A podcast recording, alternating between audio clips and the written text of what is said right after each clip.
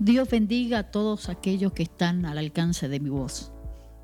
Mi abrazo, mi cariño para todos aquellos que reflexionan juntamente conmigo en voz alta.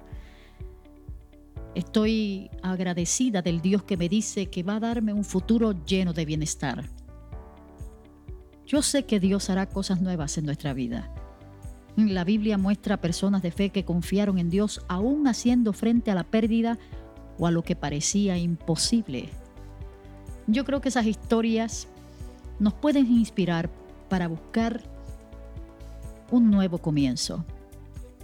La Biblia dice, después de la muerte de su esposo y sus dos hijos en tierra de Moab, Noemí regresó a su casa en Belén acompañada por su nuera Ruth.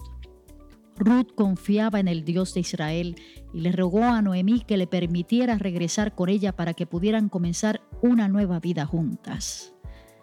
El texto dice, entonces Noemí le dijo a Ruth, tu cuñada ya regresó a su pueblo y a su Dios, vete con ella. Pero Ruth le contestó, no me pidas que te deje, ni me ruegues que te abandone. A donde tú vayas iré, y donde tú vivas viviré. Tu pueblo será mi pueblo, y tu Dios será mi Dios. Donde tú mueras moriré, y allí mismo seré enterrada. Que Dios me castigue si te abandono pues nada podrá separarnos, nada, ni siquiera la muerte. Wow. Noemí no insistió más, pues comprendió que Ruth había decidido irse con ella.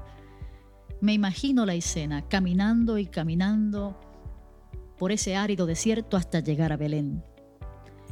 Y me imagino la cara de todos aquellos que conocían a Noemí y el testimonio de su vida. Cuando entraron al pueblo la gente se quedó sorprendida de verles. El testimonio de Dios manifestado en la vida de una mujer moabita que se convierte al Dios de Israel por el testimonio de alguien, por la palabra verdadera, por la esperanza que había en Noemí y en su familia de poder alcanzar un mejor bienestar. Noemí y su familia habían salido de Belén por causa de la escasez se encontraban desesperados, estaban buscando un mejor lugar donde vivir. La escritura dice de que ella junto a su esposo y sus hijos salieron hacia Moab y allí hicieron su residencia. Pero las cosas no salieron como esperaban. El esposo de Noemí muere, sus hijos también.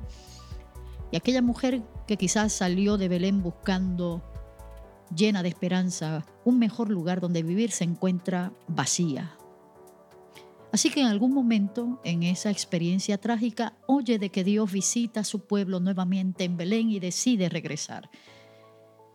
Quizás desde su punto de vista ella estaba regresando con las manos vacías, pero no, allí estaba Dios acompañándola a través de la intención maravillosa de Ruth de integrarse de manera plena y comprometida a acompañarla y afirmarla como persona y de manera extraordinaria ser parte de la familia de Dios.